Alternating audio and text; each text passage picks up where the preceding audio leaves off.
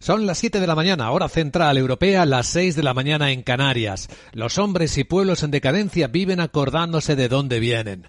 Los hombres geniales y pueblos fuertes solo necesitan saber a dónde van, decía José Ingenieros. Hoy es el aniversario de la muerte del filósofo y psicólogo argentino. Buenos días.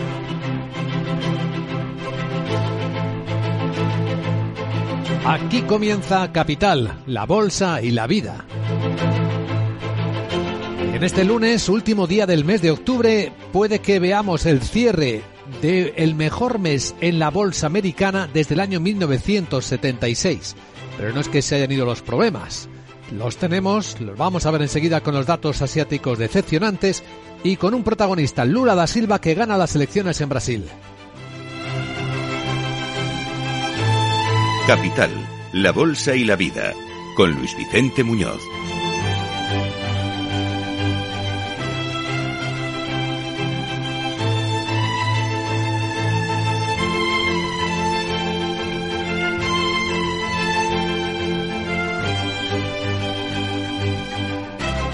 Por un margen muy estrecho, Lula da Silva vuelve al gobierno del Brasil, de la mayor economía latinoamericana, 50,8%. Una victoria mínima de un país muy polarizado que ve con esta decisión la vuelta de un hombre de las izquierdas al gobierno brasileño, lo que significa que ahora mismo ya hay seis eh, economías latinoamericanas, las más importantes, que están gobernadas por la izquierda. Lula da Silva, que ya ha hecho su primer discurso como nuevo presidente del país, ha priorizado el combate contra la miseria y el intento de unir un país muy dividido. Gobernar ese país en una situación muy difícil, Reconoce que va a gobernar el país desde una situación muy difícil, pero dice tener fe en que con la ayuda del pueblo encontraremos una salida para que este país vuelva a ser democrático, pacífico para que apoyemos a los padres, a las familias, para construir el mundo que Brasil necesita. Ahí tenemos uno de los protagonistas del día. En unos minutos en Capital Radio esta mañana vamos a avanzar cuáles son los desafíos que enfrenta la economía brasileira con Lula da Silva de nuevo al gobierno y el efecto de las relaciones internacionales en clave económica, por supuesto.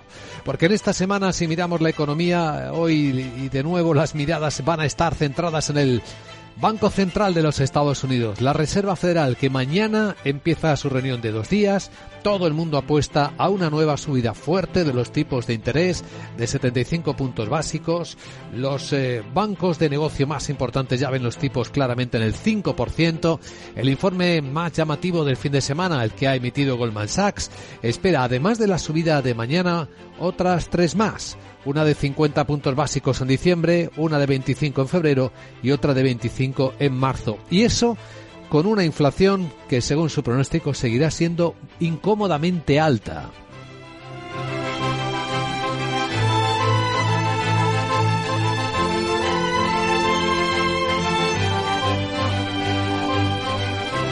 En un instante en Capital Asia vamos a tomar la temperatura de mercados que vienen mixtos a pesar de los malos datos que se han ido publicando, contracción en la industria china, producción industrial en negativo en Japón, en Australia ventas minoristas más o menos según lo esperado. Parece que ahí en Australia aguanta la gente comprando ropa y con buen momento en la hostelería. ¿Cómo se vive en España?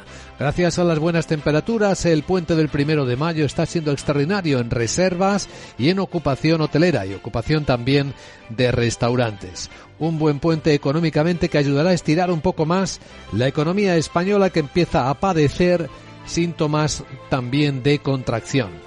No lo vimos al final de la semana pasada con el PIB, pero puede que se vea después. Aunque dice el ministro de Inclusión y Seguridad Social, José Luis Escriba, que él no ve ese riesgo de recesión, sí que espera que la gente deje de inquietarse por las pensiones, aunque reconoce que con la reforma que viene habrá beneficios para un 30% de los pensionistas sin explicar qué ocurre con el otro 70%. Declaraciones al periódico de Cataluña.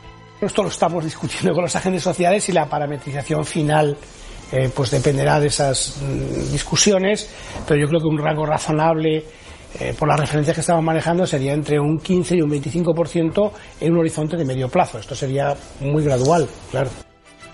Estas serían las subidas esperadas para las pensiones incluidas las más altas, en un horizonte muy gradual medio-largo plazo.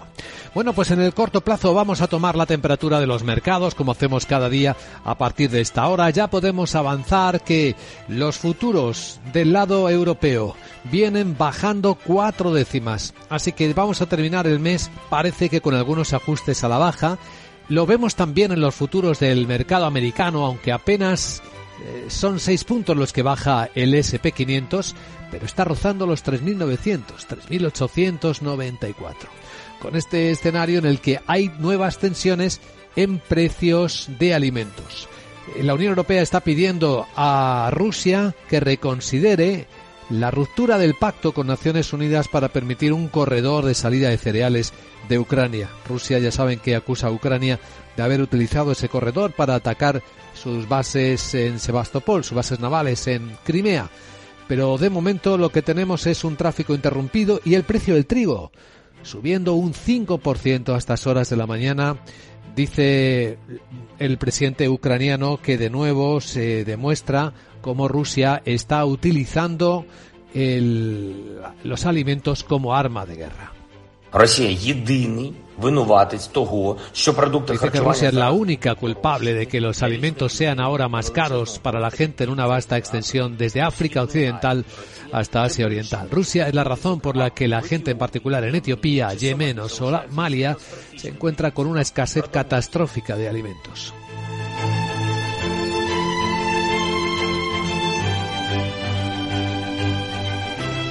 Pues todos estos son elementos que conforman la actualidad con la que hoy despertamos. Hay más historias y en Capital Radio valor añadido. En el lado geoeconómico, geopolítico, el análisis de la decisión de los brasileños de reelegir a Lula da Silva para gobernarles la analizaremos dentro de una hora, 8 y 10, 7 y 10 en Canarias, con un gran experto en la economía latinoamericana, con Vicente Palacio, director de política exterior de la Fundación Alternativas. Y tras él entraremos en la gran tertulia de la economía en la que hoy nos acompañarán María José Villanueva, Fernando Zunzunegui y Julián Salcedo hasta la hora de la apertura de los mercados europeos, en los que seguiremos vigilando no solo las bolsas, sino también las tensiones que provocan otros activos. Y ahí volvemos a tener el dólar, que ante la expectativa de subida de tipos de interés mañana y pasado, en Estados Unidos vuelve a apretar fuerte a las divisas de todo el mundo. Vuelve a poner bajo presión al Banco Central japonés, como veremos enseguida con el yen, Ahora mismo el euro está cambiándose por 0,9950 dólares en las pantallas de XTV. Con el precio del petróleo en ligera corrección, el barril West Texas americano está en 87 dólares 30 centavos y la onza de oro bastante estable lleva mal año en 1.644 dólares tras la última caída. En Capital Radio, a esta hora, escuchas las noticias que despiertan la economía con Miguel San Martín.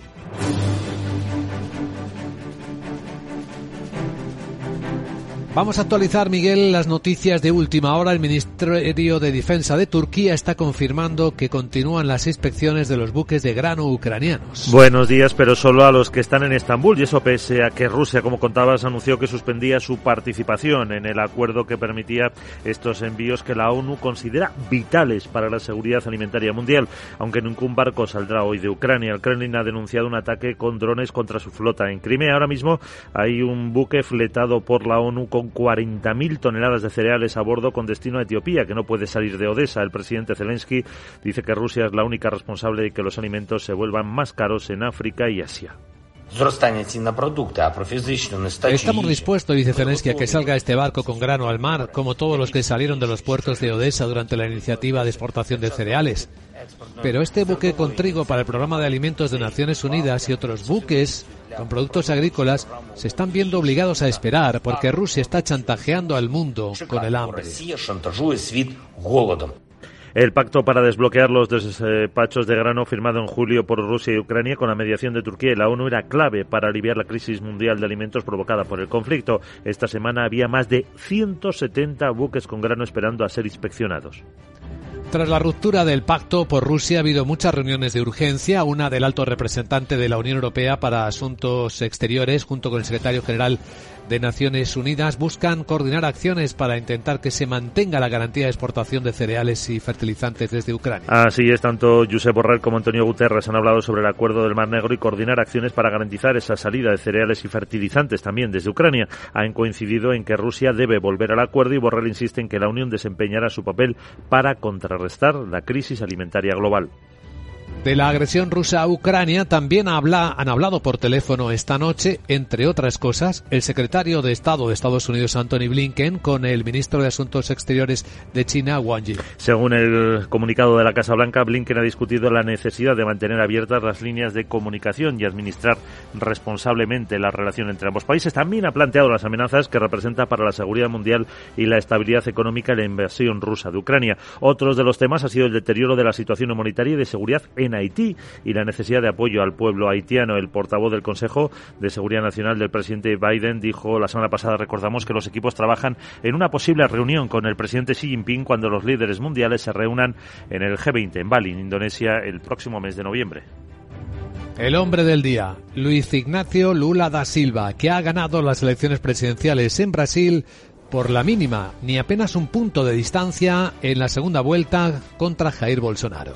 El dirigente del Partido de los Trabajadores de 77 años vence con una ventaja de poco más de 2 millones de votos en una de las elecciones más polarizadas de la historia de Brasil y la de menor diferencia entre los dos candidatos en una segunda vuelta.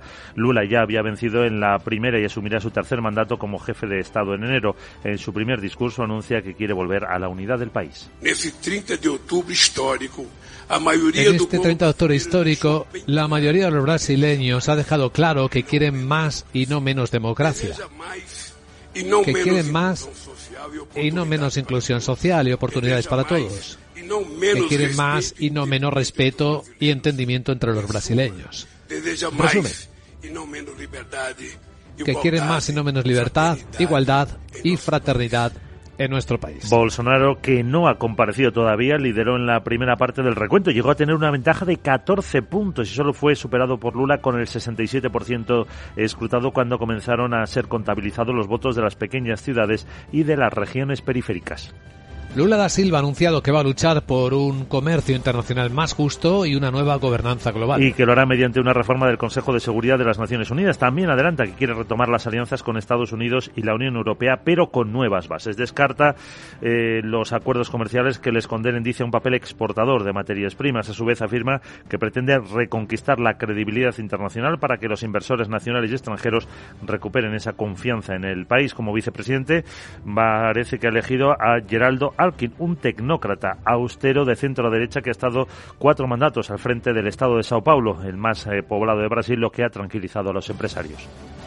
Pues del comercio internacional precisamente van a hablar este lunes en Praga los ministros de comercio de la Unión Europea. Especialmente en relación con esa invasión rusa, así como sobre el desarrollo del comercio digital y las relaciones del bloque con Estados Unidos. La presidencia checa de la Unión pretende poner en valor las políticas comerciales ante los actuales retos globales y en concreto la diversificación de las cadenas de suministro y la reducción de las dependencias de regímenes hostiles. Allí estará el representante de comercio de Estados Unidos, Catherine Tai, que debatirá los retos en las relaciones comerciales mutuas y la próxima tercera reunión del Consejo de Comercio y Tecnología entre ambos bloques.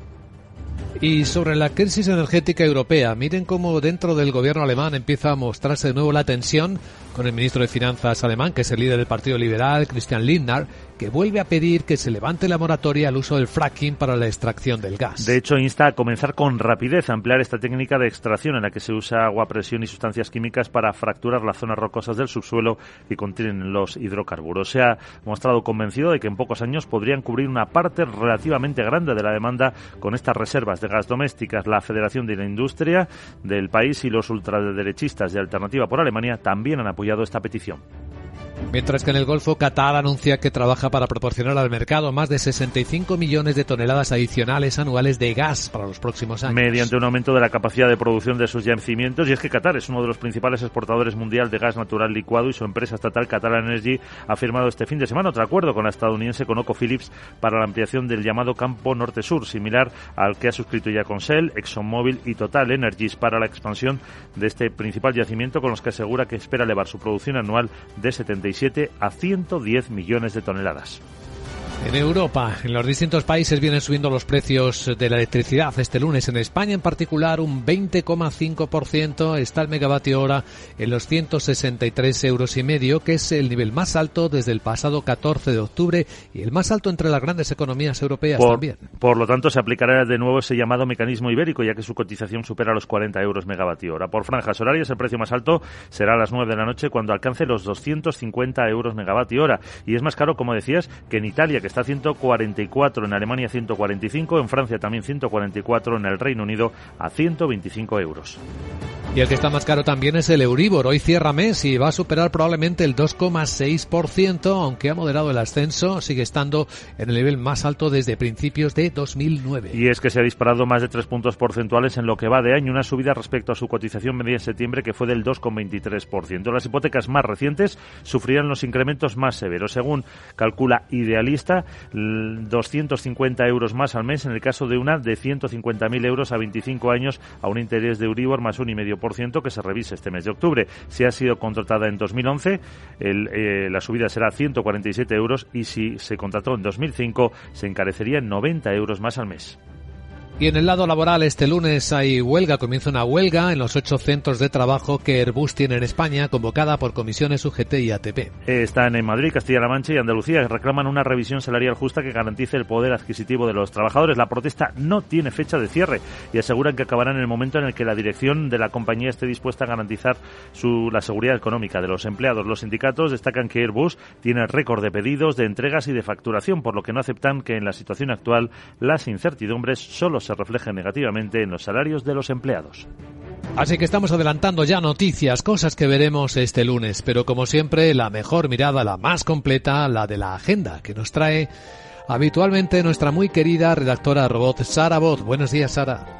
Muy buenísimos días Luis Vicente. La Sarita no ha hecho puentín como algunos y está aquí para contarte que la Agencia Estadística Comunitaria, Eurostat, publica la estimación de la inflación en la eurozona de octubre y también el dato preliminar del PIB de la UE y la eurozona del tercer trimestre de 2022 en España. El INE publica la encuesta de ocupación en alojamientos extrahoteleros y las ventas minoristas del mes de septiembre. Alemania emite deuda a tres meses e Italia divulga su previsión de PIB del tercer trimestre. En Praga reunión informal del Consejo de Ministros de Comercio de la Unión Europea. También tendremos dos informes chulis, el de la Organización Internacional del Trabajo sobre la situación del mercado laboral mundial y el de la OPEP sobre perspectiva mundial del petróleo 2022 que incluye los pronósticos a largo plazo sobre el mercado petrolero. Hay que no se me olvide en París la Organización de la Viña y del Vino publica sus estimaciones de producción mundial en 2022 un año marcado por las sequías en varias regiones del planeta. Así que ya sabes, ¿te imaginas quién va a hablar? Dale Mariano. ¡Viva el vino! Jeje, es que hoy es Julio Guin, Gindolino como se llame. Chao. ¿Eh? ¿Qué cosas nos dices a estas horas de la mañana, querida Sara? A continuación, en Capital, la Bolsa y la Vida, Capital Asia. Vamos a ver los decepcionantes datos asiáticos y cómo vienen los mercados ya en este último día de octubre.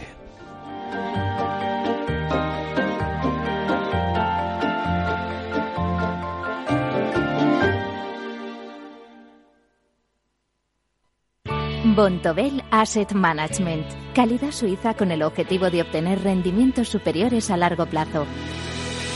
En Bontobel Asset Management siempre estamos a la vanguardia de las inversiones activas en bonos y acciones. Para más información, entre en nuestra página web bontobel.com barra am. Bontobel Asset Management, su especialista global en fondos de inversión. Llega a Málaga el Congreso Técnico Nacional por excelencia de la protección contra incendios, una mirada integral del sector con la participación de los agentes más importantes y los fabricantes nacionales de referencia. Conferencias y networking en la celebración de la Asamblea General de AERME. Inscríbete en congreso.aerme.com. Recuerda, congreso.aerme.com. Te esperamos los días 4 y 5 de noviembre en Málaga. ¿Estás comparando hipotecas? Hay matices que marcan la diferencia. Hipotecas Cuchabank. Consúltanos directamente. Más info en cuchabank.es. Capital, la Bolsa y la Vida. con Luis Vicente Muñoz.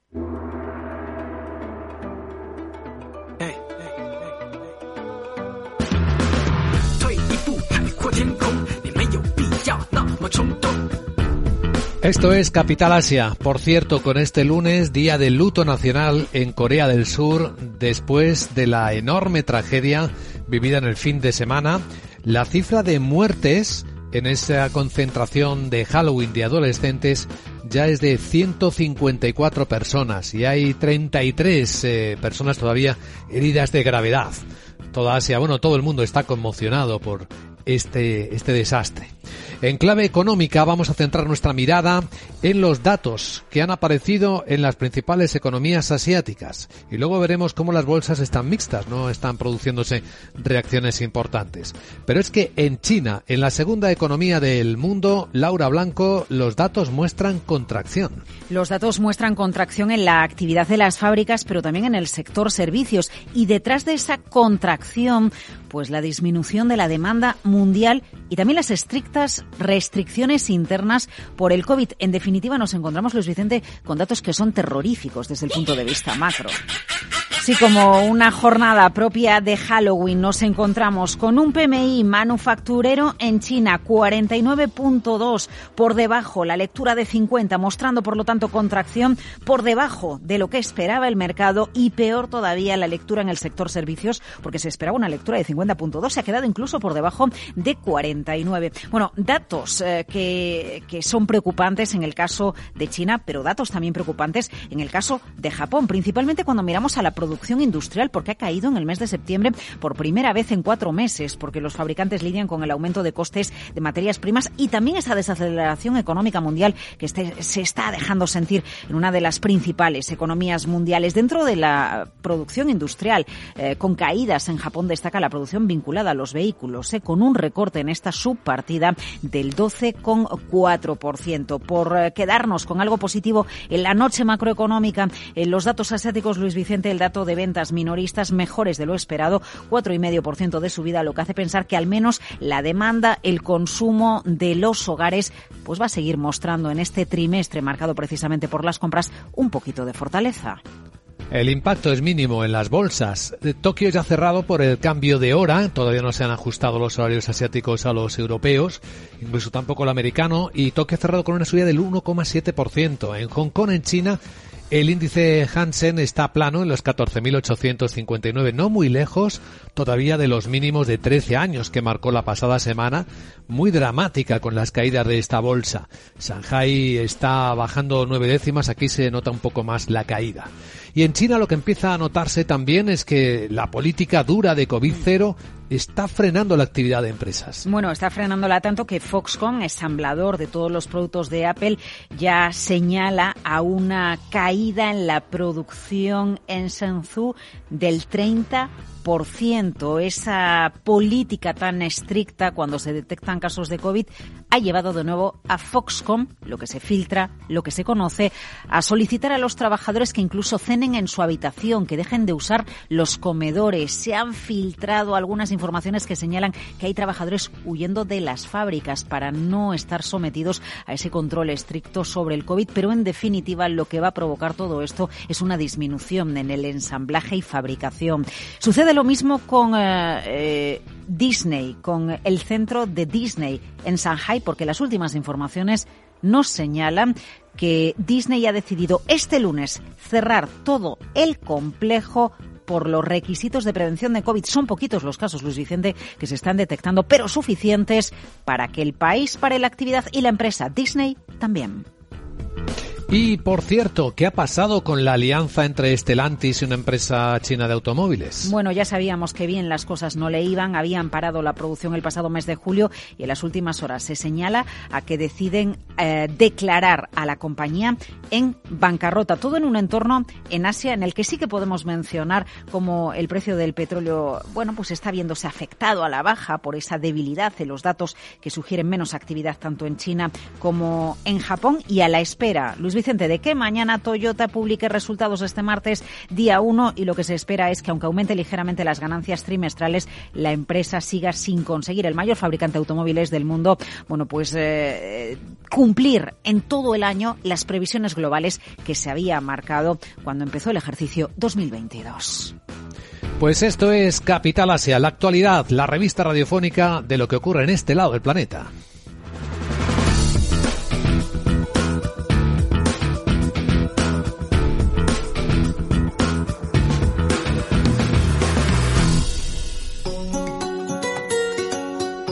Y aquí damos la bienvenida al Tecnobit, comentario de alto interés tecnológico de Roberto Espinosa, economista experto en tecnología. Hola Roberto, buenos días. Hola Vicente y muy buenos días. Uno de los sueños de la industria del automóvil es conseguir servicios de suscripción en los que el coche sea la plataforma. Ya ha habido algunos intentos con mayor o menor suerte. Tesla ofrece su tecnología de conducción autónoma bajo un pago mensual. Y BMW experimentó hacer lo mismo para los asientos calefactados en algunos de sus coches. Sin embargo, los legisladores en Nueva Jersey, en Estados Unidos, opinan que esto debería ser ilegal. Acaban de presentar una ley allí que quiere impedir que se pueda cobrar suscripciones de servicios que utilicen hardware existente en el vehículo cuando se compra. Y tiene bastante sentido. Los asientos calefactables de tu coche ya están allí y los has pagado, pagues o no la suscripción. Así que no parece un beneficio para el consumidor este tipo de servicios. Por no hablar desde el punto de vista del despilfarro de recursos al montar dispositivos que pueden utilizarse nunca.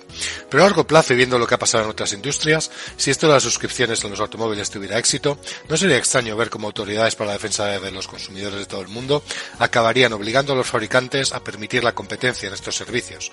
Competencia que seguramente vendría de grandes tecnologías con las que no tendrían nada que hacer. Así que al final quizá los legisladores americanos les vayan a hacer un favor a los fabricantes de coches. Quién sabe, gracias Roberto, buen lunes.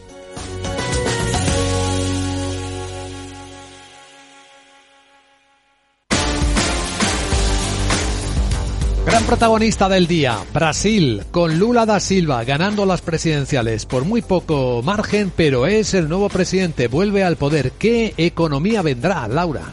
La economía más poderosa de Latinoamérica en foco vuelve Bolsonaro al poder de Brasil, una economía que sufre una elevada inflación, en este caso por encima del 7%, pero no todo es malo. Por ejemplo, el paro está por debajo de los niveles de España, por debajo del 10%, aunque sí que se entiende que es un país con mucha economía sumergida, un país con 214 millones de personas y mucha gente joven que va a consumir. El 20% de la población brasileira tiene menos de 14 años.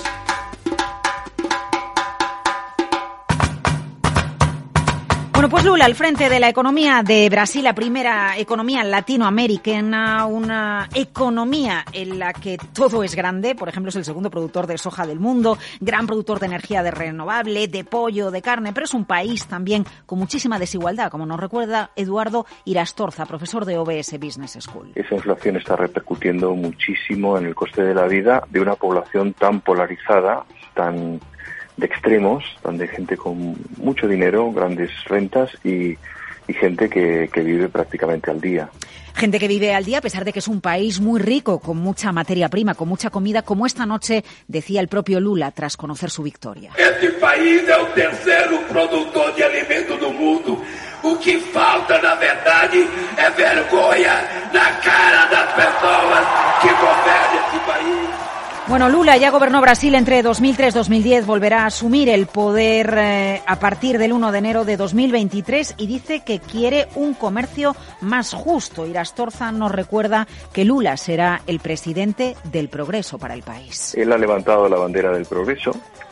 Se estima en los mercados que buscará un pragmatismo mayor del que, del que en, anterior, en, la, su anterior presidencia y vivienda y consumo Luis Vicente como dos de los sectores que despuntarán en ese país que buscará el progreso.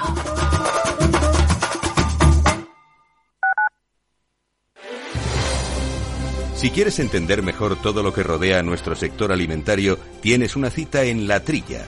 Un gran equipo de especialistas te acercará a la actualidad económica y política desde el campo hasta la mesa. Conocerás sus principales innovaciones sin olvidar las producciones más tradicionales los sábados de 8 a 9 de la mañana con Juan Quintana, la trilla de Capital Radio.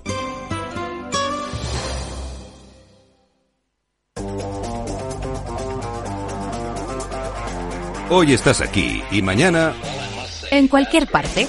Llega a Capital Radio el primer programa sobre el metaverso de la radio. Todos los lunes a las dos y media de la tarde nos desplazamos por las ondas a diferentes universos con Selena Niezbala y el equipo de la Frontera VR. Sintoniza Metaverso en la Frontera y teletranspórtate con nosotros.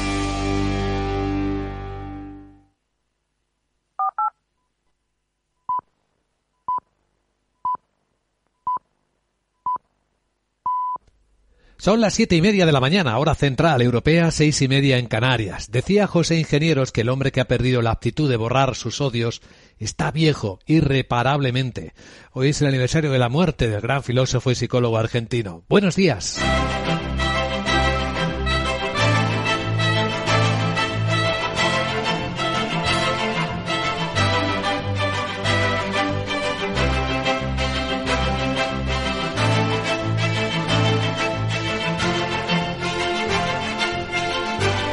Capital, la Bolsa y la Vida, con Luis Vicente Muñoz.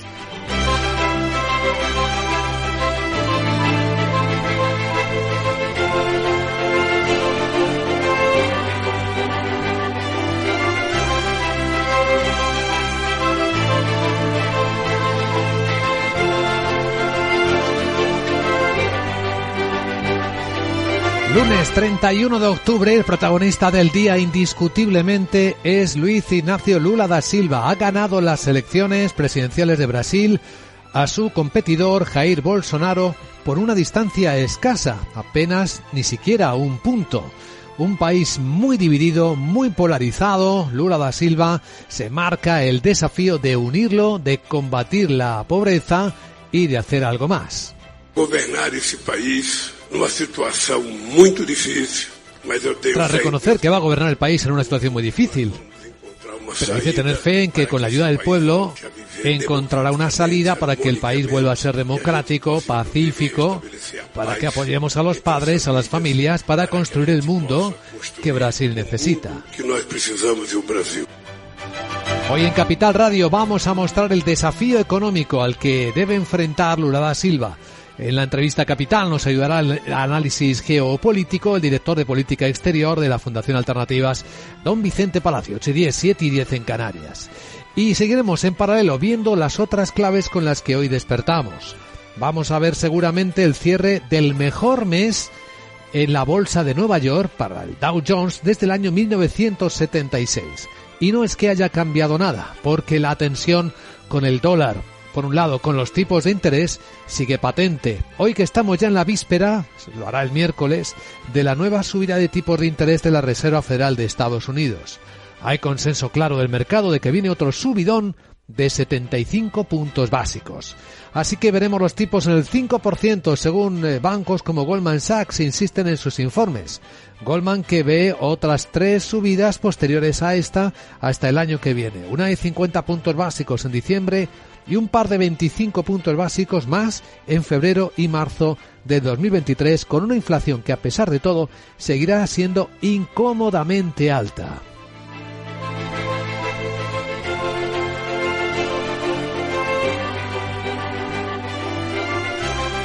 En esta escena observamos cómo los precios de las materias primas agrícolas están disparando, el trigo más de un 5%, después de que Rusia haya roto el acuerdo con Naciones Unidas para seguir permitiendo la salida de grano ucraniano por el Mar Negro. Rusia dice que ha aprovechado este corredor seguro Ucrania para atacar sus bases navales en Crimea, en Sebastopol, algo que niega Ucrania y que le lleva al presidente ucraniano Volodymyr Zelensky a acusar a Rusia de nuevo a usar el hambre como arma de guerra. Dice que Rusia es la única culpable de que los alimentos sean ahora más caros para la gente en una vasta extensión desde África Occidental hasta Asia Oriental. Rusia dice que es la razón por la que la gente, en particular en Etiopía, en Yemen o en Somalia, se encuentra con una escasez catastrófica de alimentos.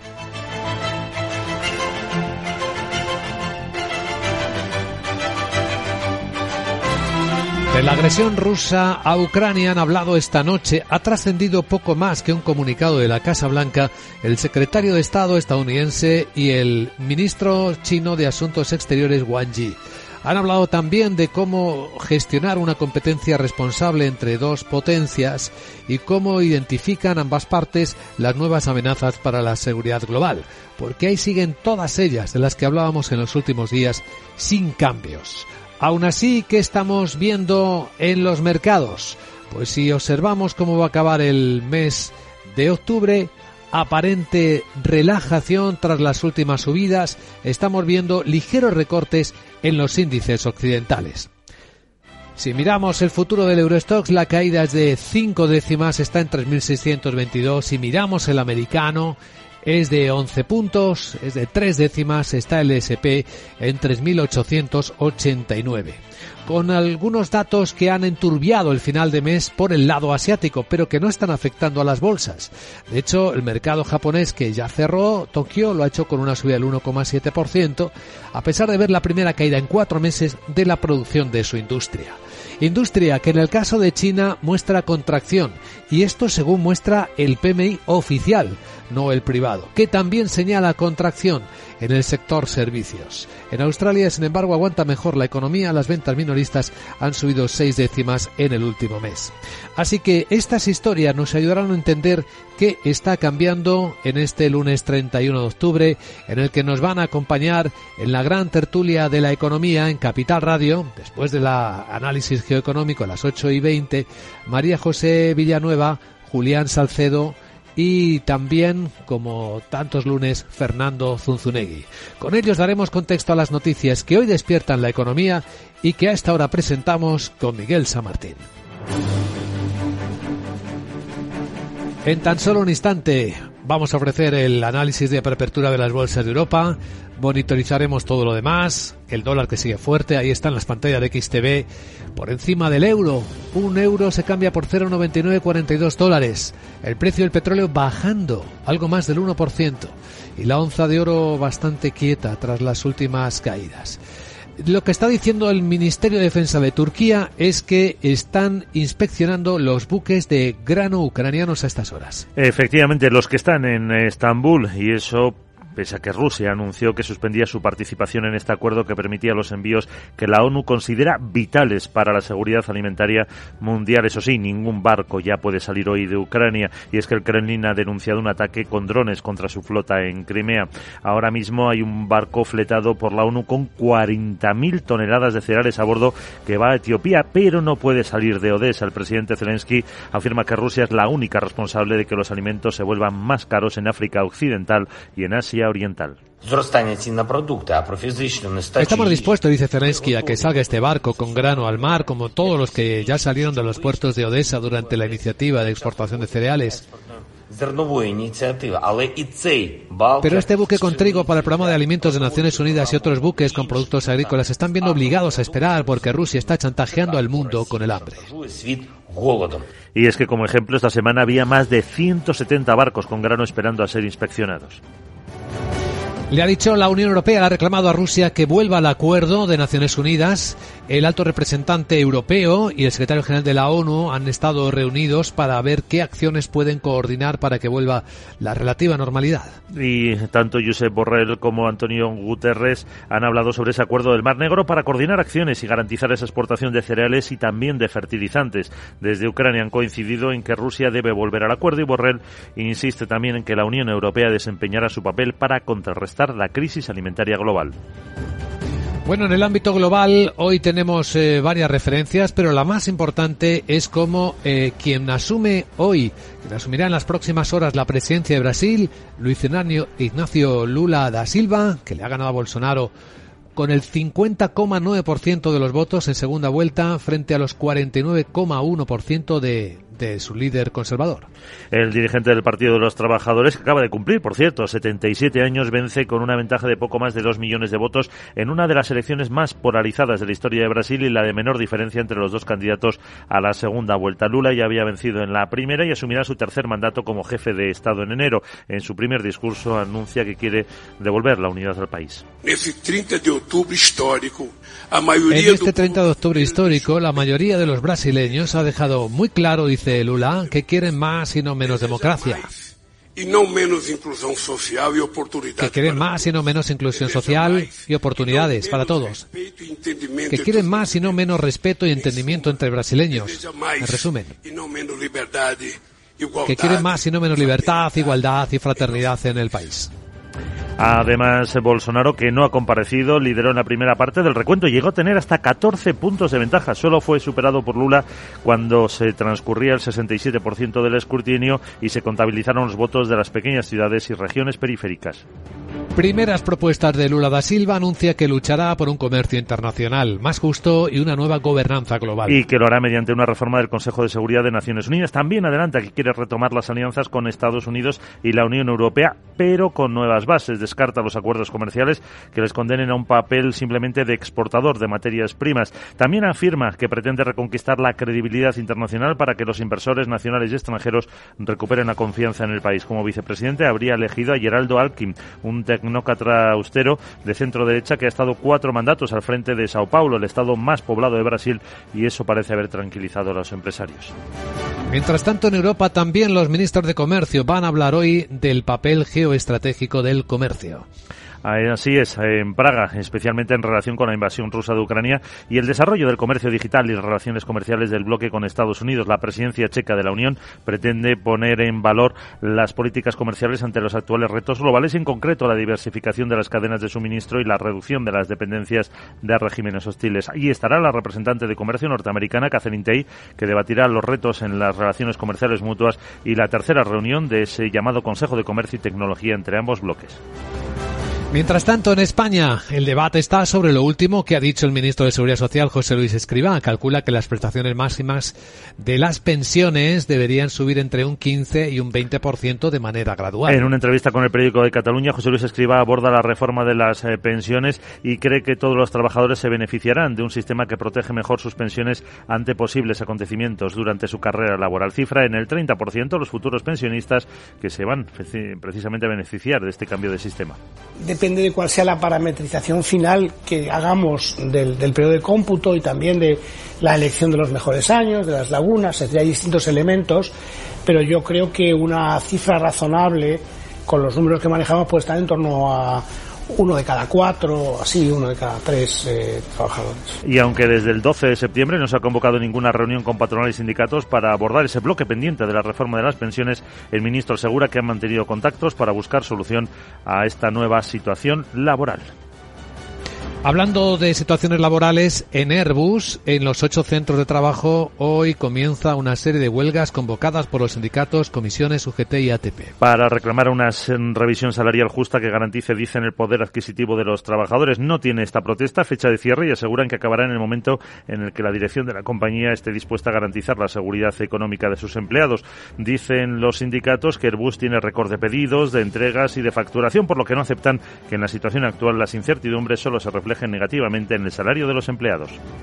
Y en la agenda de este lunes vamos a echar un vistazo a otras eh, cosas que ya nos trae Sara Bot. Hola Sara, muy buenos días. Muy buenísimos días Luis Vicente. Monday Monday y la Sarita un poco brujita hoy.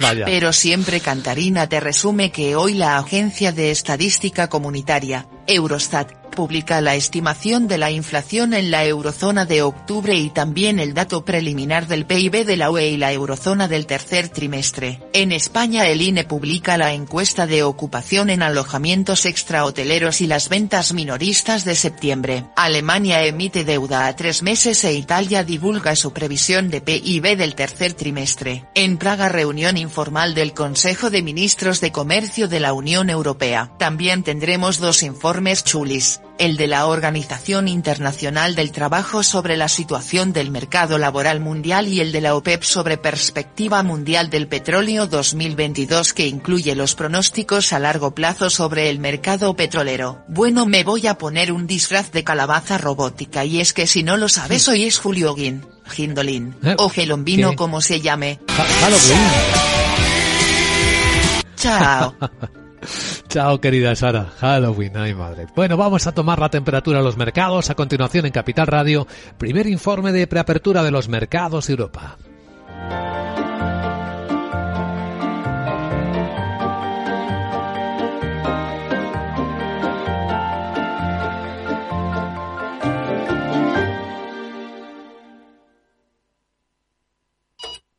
¿Qué opciones tengo para ser más sostenible con la energía que consumo?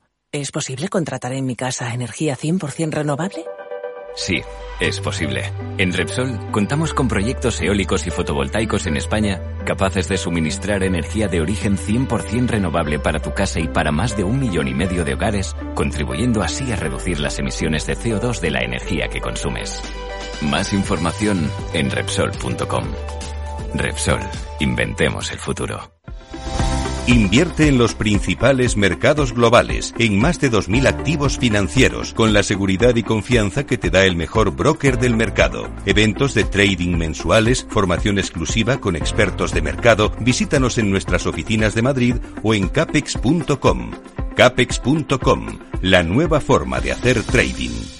El trading implica un riesgo. Escuchad, una vida más sana es posible. Culpa fuera. Más madres que dediquen tiempo a cuidarse. Azúcar fuera. Saboreemos la vida. Ser activistas es nuestra mejor forma de ser. Ahora tu seguro de salud con un 36% de descuento. Infórmate en el 974 88 0071 o en dkv.es barra activistas. DKV. Capital, la Bolsa y la Vida, con Luis Vicente Muñoz. Informe de preapertura de los mercados de Europa. Las pantallas de CMC Markets nos muestran una sesión que viene marcada a la baja en la apertura. Caídas dibujadas por el CFD sobre el futuro del DAX de, en el entorno del medio punto porcentual. Del Eurostox eh, igual, está bajando 18 puntos en 3.623 y desde luego acompasado con el futuro del mercado americano que viene bajando suavemente.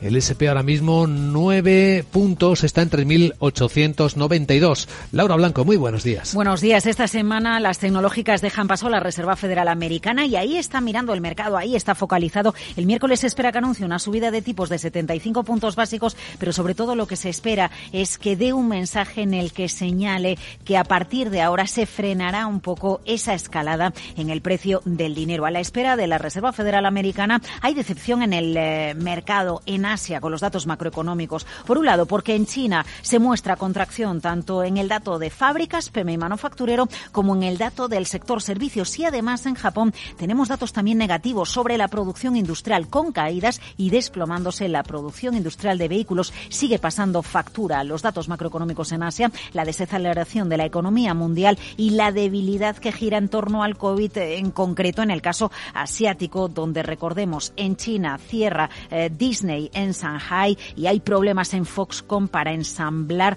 eh, algunos iPhones precisamente por el resurgimiento del COVID. En este contexto y a pesar de este contexto, el Nikkei ha cerrado en máximos de las últimas seis semanas y se analiza con lupa qué puede pasar a partir de ahora con el precio del dinero. Por eso, analistas como Ramón Zárate miran a los tipos de interés del mercado para intentar eh, analizar al minuto a dónde va a llegar el precio del dinero en Estados Unidos y en la eurozona. En Europa eh, nos lo marca el diferencial, el tipo de interés del dos años swap, ahora mismo en el 2,84 y el 3% en el año swap. Luego quiere decir que el horizonte temporal a corto plazo está marcado ahí.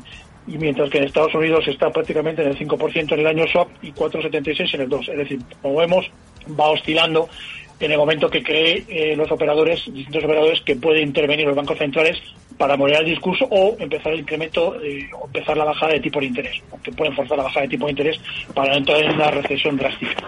Atención hoy porque Hoy- se conocen datos sí. de IPC en la eurozona, Luis Vicente, y serán determinantes, por ejemplo, para, para entender por dónde va evolucionando el Euribor, que también se cierra en esta jornada, el dato mensual. Hoy, Hoy te iba a decir, Laura, que hoy tenemos que tener el foco a Brasil, claro. Eh, bueno, a Brasil, eh, ojo porque su bolsa, el Bovespa, eh, acumula una subida que supera el 10% en lo que llevamos de año. Y ETF en, ETFs en Japón, cotizados en la bolsa de Tokio, han ah, iniciado la semana con alzas, es decir, aplauso a la llegada de Lula eh, la llegada de nuevo de Lula al frente del gobierno de Brasil. La empresa española muy pendiente de lo que suceda con la economía brasileira a partir de ahora, una economía muy joven, con mucho potencial de crecimiento, con muchas materias primas. Nos ha explicado Eduardo Irastorza, profesor de OBS Business School, que la empresa española tradicionalmente lo ha hecho muy bien, se ha implementado muy bien en el tejido empresarial brasileiro. Si hay algo que caracteriza a España, un valor diferencial es la gestión de la diversidad y la aceptación de lo que hay en cada sitio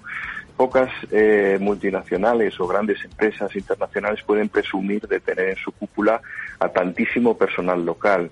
Han hecho todas ellas un gran esfuerzo por convertirse en parte del paisaje, en ser reconocidos por la sociedad, vencer ese prejuicio que hay hacia los españoles. Telefónica, eh, Iberdrola, los bancos, bueno, las empresas del IBEX presentes en la primera economía latinoamericana.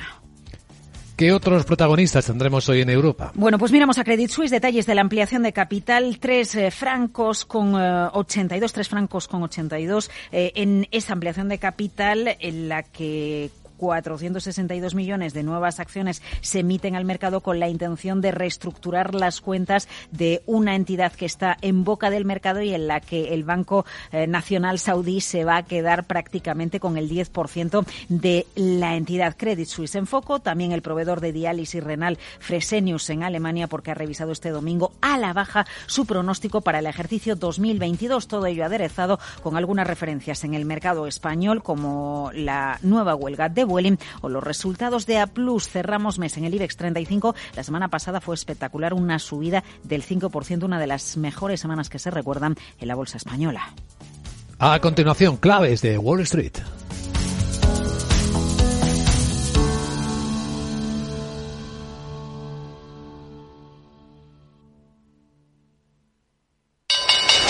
Interesa la bolsa?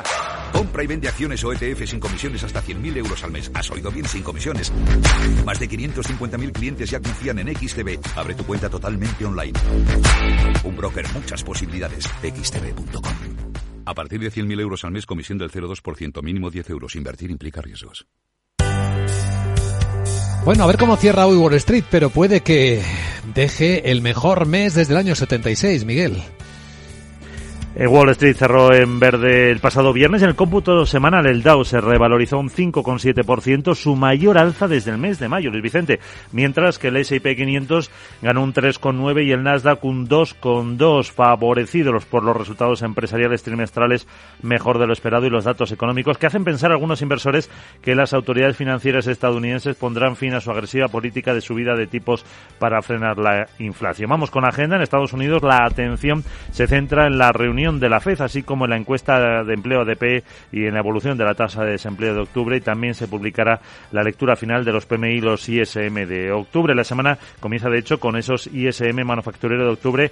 que se prevé una caída de medio punto porcentual frente al, más, al mes anterior hasta quedarse, eso sí, por encima de los 50, 50 con 4 puntos. Eh, mañana martes habrá resultados de la encuesta de empleo ADP de octubre y los analistas estiman que la creación de nuevos puestos de trabajo se va a ralentizar a 100 195.000 frente a 210.000 del mes anterior. El miércoles se conocerán las decisiones de política monetaria de la Fed y esperan esa subida de 75 puntos básicos que situaría los tipos de interés, ojo, en un rango entre el 3,75 y el 4%. Ya nos vamos al viernes, se publicará el informe de empleo de octubre con un aumento previsto de la tasa de paro al 3,6% de la población activa, lo que aún así sigue estando muy cerca de los mínimos de los últimos 50 años y seguirá presionando a la Fed en su lucha contra la inflación. Y a continuación un vistazo ya a la última hora del mercado asiático.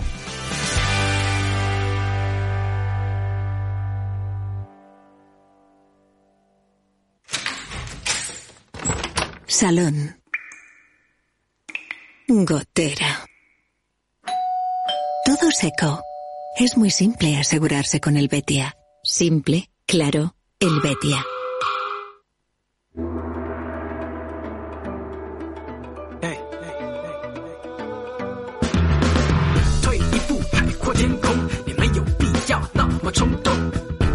Sí, mercados mixtos, todavía con desajuste horario, pero Tokio ya cerró con una subida del 1,8% para el Nikkei en los 27.587 puntos, a pesar de una caída en su producción industrial en septiembre, el 1,6% menos vehículos producidos, menos químicos, menos maquinaria. Es la primera caída en cuatro meses. En China los datos han sido también decepcionantes. Datos oficiales del PMI que muestra contracción en la industria, lectura de 49.2, pero no solo ahí, también en servicios, incluso superior, lectura de 48.7. Vemos a la bolsa de Hong Kong caer seis décimas. Está el Nikkei por el Hansen, por cierto, otra vez muy cerca de los mínimos de 13 años, en los 14.769 puntos. Y en Shanghai caídas de 8 décimas. Hoy que en Asia lo que más se siente es el luto oficial por la muerte de 154 jóvenes, recordamos, en ese evento descontrolado, en esa tragedia de la celebración de Halloween en las calles céntricas de Seúl, de la capital.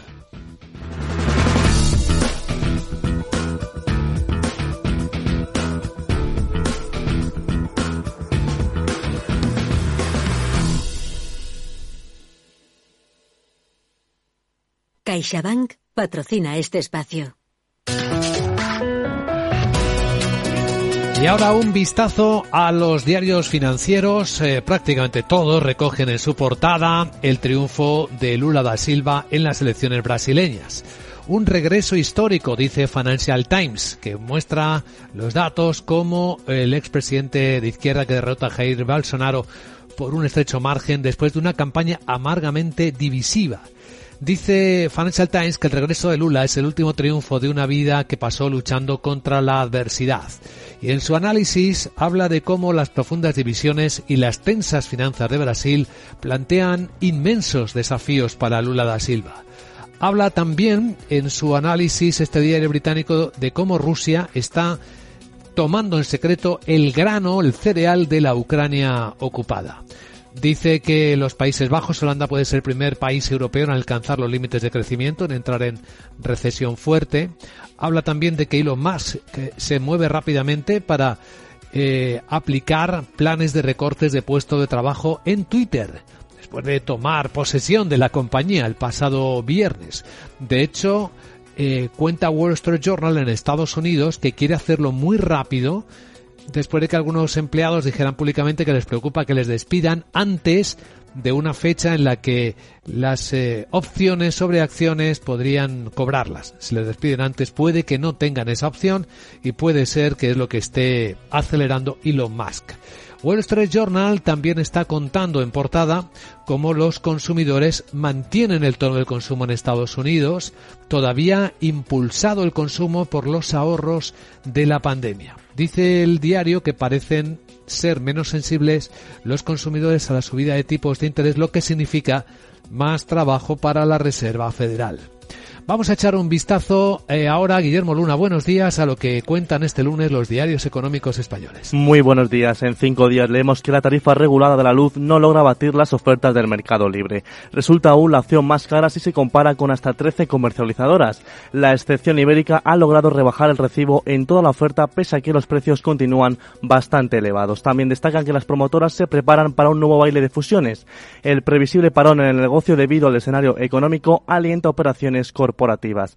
Lagarde se cumplen tres años de su llegada al Banco Central Europeo, de los titubeos a la inflación y los planes de más para Twitter están desglosados en cinco días. En el economista.es, los autónomos pagan el crédito al 4%, el doble de las empresas. Los préstamos a los trabajadores por cuenta propia suben el 72% en el ejercicio. Los resultados de Wall Street cumplen con las previsiones, más de la mitad del SP500 bate a los mercados y la conversión de contratos temporales a fijos cae un 45% tras la reforma laboral. Los empleadores optan por las prórrogas. Y finalmente, en expansión, Iberdrola, Endesa y Acciona, Acciona perdón, exigen liberar ya renovables y Santander irrumpe en la guerra del ahorro con fondos a muy corto plazo. También menciona los tres años de Lagarde en el fondo en el Banco Central Europeo y que el cierre de lo más que al final lo compra para Twitter.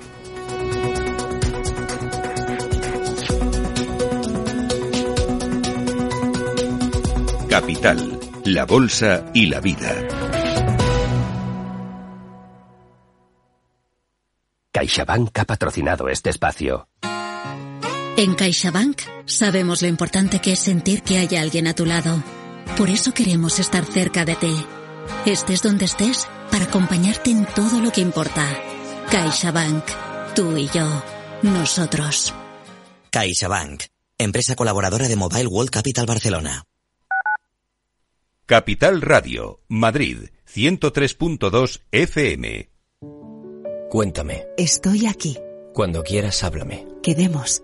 Te escucho. Cada año más de 700.000 personas en el mundo se quitan la vida y muchas más intentan hacerlo. El primer paso para prevenir es estar. Prevención del suicidio.es. Ayuntamiento de Madrid. Miras el móvil. Alguien te ha dado me gusta. ¿No le conoces? ¿Cómo ha llegado a ti? Y ahora una solicitud de mensaje. ¿Qué quiere? La captación de mujeres por redes sociales es una realidad que empieza con un like. Ayúdanos a erradicarlo. Denuncia. Pacto de Estado contra la Violencia de Género. Comunidad de Madrid. Conecta Ingeniería es el programa que acerca la ingeniería a la sociedad. Todos los miércoles de 10 a 11 de la mañana en Capital Radio con Alberto Pérez. Conéctate.